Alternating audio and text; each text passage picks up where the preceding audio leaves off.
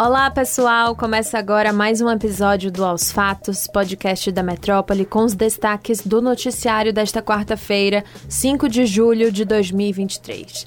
Eu sou Luciana Freire e comigo nesta edição está Stephanie Suerdick. Oi, Sté. Oi, Lu, olá a todos que acompanham Aos Fatos. Nosso primeiro destaque é um dos principais assuntos da semana, a reforma tributária. Prevista para ser votada na sexta, o presidente da Câmara dos Deputados, Arthur Lira, disse em entrevista à Globo News que a reforma tem previsão de votação em primeiro turno já nesta quinta. O ministro da Fazenda, Fernando Haddad, afirmou em entrevista a jornalistas que o governo federal trabalha para que a reforma tributária seja aprovada com ampla margem na Câmara. Pois é, a entrevista foi concedida ao lado do governador de São Paulo, Tarcísio de Freitas.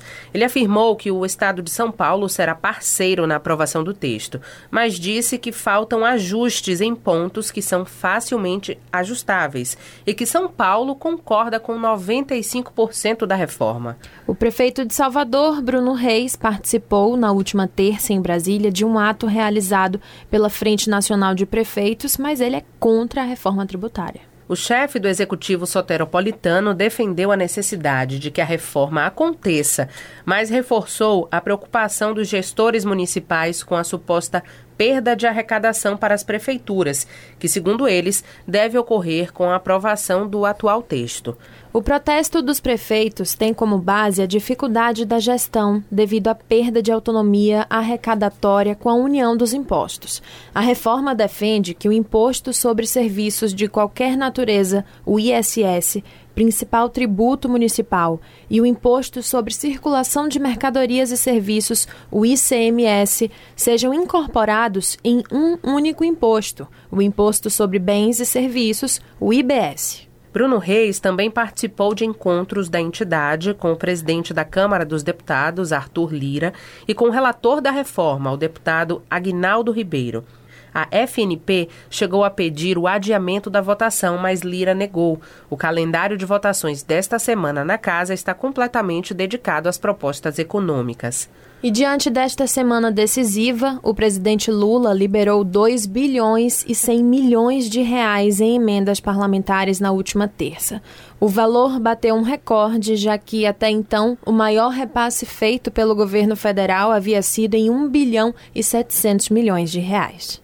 A liberação ocorreu durante as negociações do governo com o Congresso para aprovação de pautas econômicas, entre elas a reforma tributária. Já o recorde anterior foi liberado pela gestão federal em meio ao período de votação da medida provisória de reestruturação dos ministérios, mais conhecida como MP da Esplanada. Os repasses de julho foram voltados ao Ministério da Saúde, uma cobrança feita por membros do Centrão em razão da demora na distribuição dos valores às emendas.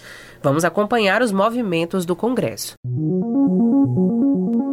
O governo do presidente Lula decidiu exonerar o presidente interino do INSS, Glauco André Hamburg, depois de apenas cinco meses de mandato.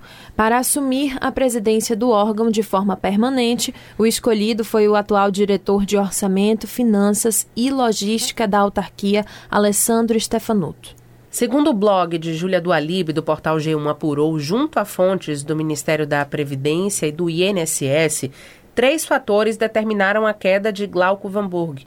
O aumento da fila por benefícios, as suspeitas de mau uso de passagens e diárias e a pressão interna de grupos ligados ao PT que questionavam a escolha dele desde o início do ano. Glauco assumiu em fevereiro com o desafio de reduzir um estoque de quase um milhão de benefícios parados, uma herança do governo Bolsonaro. Só que, em vez de diminuir, a fila aumentou 8,5% desde o início do ano. A fila do INSS explodiu depois da reforma da Previdência no ano de 2019. Glauco é servidor do INSS, mas chegou ao comando da autarquia por indicação política do deputado federal Hugo Leal, do PSD do Rio de Janeiro. A escolha foi uma forma de agradar a bancada do partido na Câmara, que ficou sem nenhum ministério de peso, enquanto o PSD no Senado foi contemplado com dois ministros, Alexandre Silveira, de Minas e Energia, e Carlos Fávaro, da Agricultura. A escolha dele não foi bem recebida pelos servidores do INSS, justamente por ter sido resultado de indicação política e não por critérios técnicos. Na época, fontes do órgão mencionaram ainda o fato de Glauco ter presidido a Fundação Leão 12 no Rio de Janeiro, na época em que veio à tona um escândalo de funcionários fantasmas. Stefanuto assume no lugar de Glauco. Ele é ex-chefe da Procuradoria Federal Especializada do INSS e estava na equipe de transição do governo para assuntos de previdência social. Em março, foi nomeado diretor de Orçamento, Finanças e Logística do INSS. De olho na Rádio Metrópole, dois ouvintes entrevistaram o âncora Mário Kertes nesta quarta-feira no programa especial Entrevista MK, em comemoração aos 23 anos da Rádio Metrópole. O servidor público Robson Almeida Santos e o professor Manuel Filho foram os sorteados escolhidos da semana. A primeira pergunta tirou MK de tempo. Quem é Mário Kertes? Foi o que perguntou Robson. Depois de reconhecer a dificuldade da pergunta, o âncora da radinha se definiu como multifacetado. Sobre o início da história da rádio, Mário Kertes afirmou que foi difícil ganhar espaço e o respeito dos ouvintes, que ligavam inicialmente muitas vezes para esculhambar o programa ao vivo. Questionado por Manuel sobre como vê a influência da grande mídia, MK afirmou que tinha muita tranquilidade para responder a questão.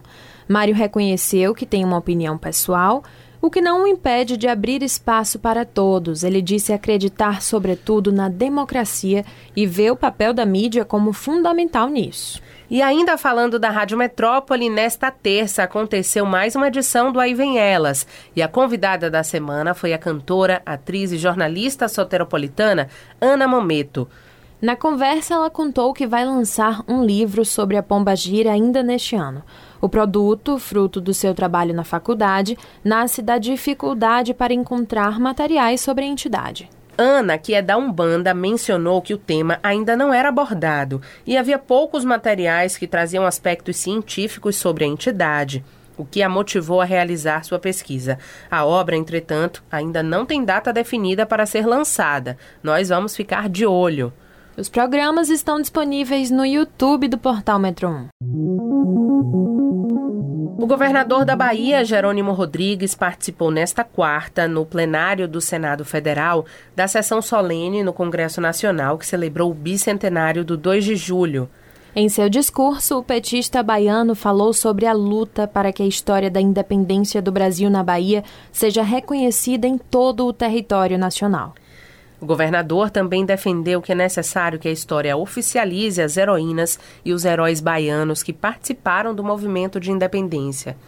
Além de Jerônimo Rodrigues, estiveram presentes os senadores Otto Alencar, do PSD, Jacques Wagner, do PT, as deputadas federais Lídice da Mata, do PSB, e Alice Portugal, do PCdoB, e a ministra da Cultura, Margarete Menezes. O Aos Fatos de hoje fica por aqui. Confira essas e outras notícias no metro1.com.br. Confira as nossas redes sociais, arroba grupo.metrópole no Instagram e no TikTok e arroba metrópole no Twitter. E não deixe de ativar as notificações no Spotify para receber um alerta toda vez que sair um novo episódio e se manter atualizado. Valeu, Esté. Tchau, pessoal, e até a próxima. Tchau, tchau, Lu. Até.